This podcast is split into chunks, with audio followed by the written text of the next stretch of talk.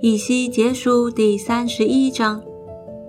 十一年三月初一日，耶和华的话临到我说：“人子啊，你要向埃及王法老和他的众人说，在威势上谁能与你相比呢？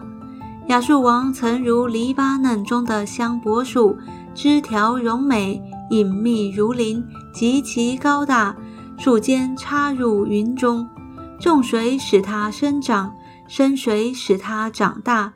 所在之地有江河为流，岔出的水道沿到田野株树，所以它高大超过田野株树。发旺的时候，枝子繁多，因得大水之力，枝条长长。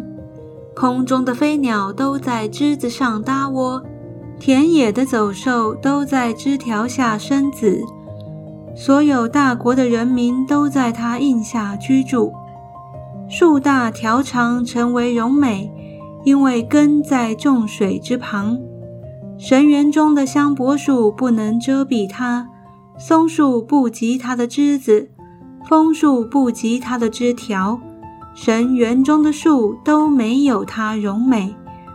我使它的枝条繁多，成为荣美。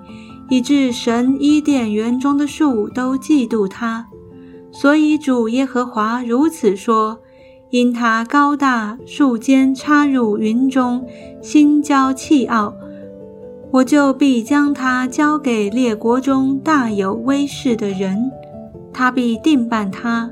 我因他的罪恶已经驱逐他，外邦人就是列邦中强暴的，将他砍断弃掉。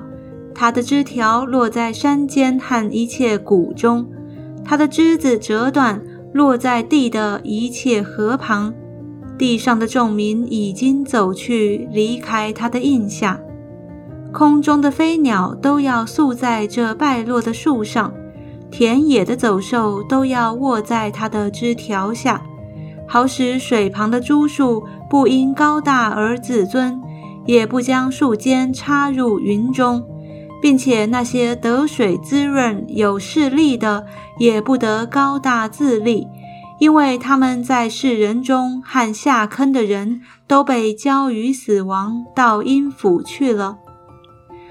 主耶和华如此说：他下阴间的那日，我便使人悲哀；我为他遮盖深渊，使江河凝结，大水停留。